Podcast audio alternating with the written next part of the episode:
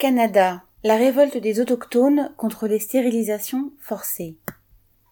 Depuis que le 22 février, les parlementaires canadiens ont voté à l'unanimité une motion contre le génocide de la Chine à l'égard des Ouïghours, dénonçant en particulier les stérilisations forcées, plusieurs représentants des peuples autochtones du Canada revendiquent que leur pays reconnaisse des pratiques similaires à leur égard.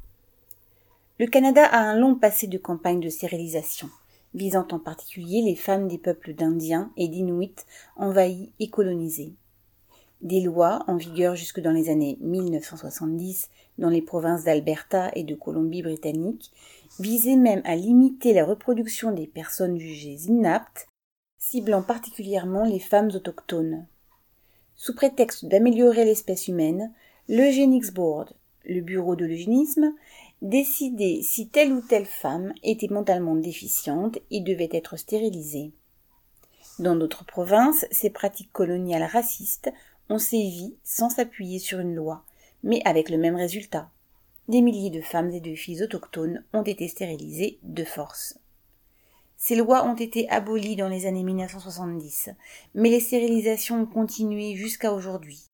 Ainsi, une centaine de femmes ont entamé une action judiciaire collective contre des stérilisations sans consentement jusqu'en 2018.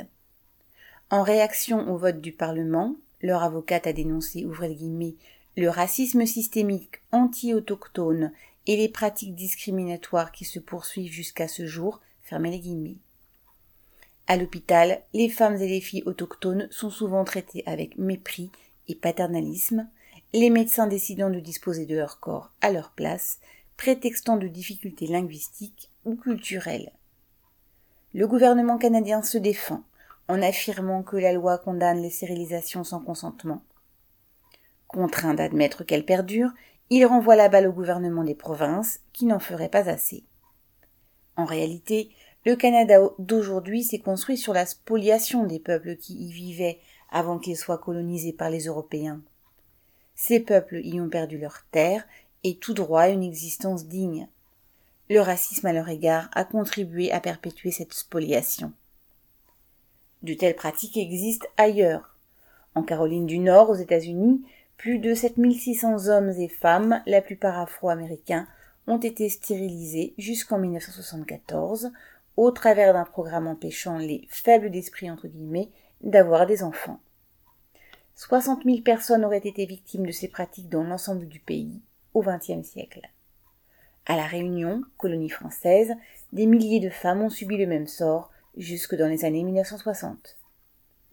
L'oppression des peuples et leur exploitation ont contribué à construire le capitalisme moderne, avec des massacres d'abord et ensuite par le racisme institutionnalisé, permettant de leur dénier tout droit, y compris sur leur descendance.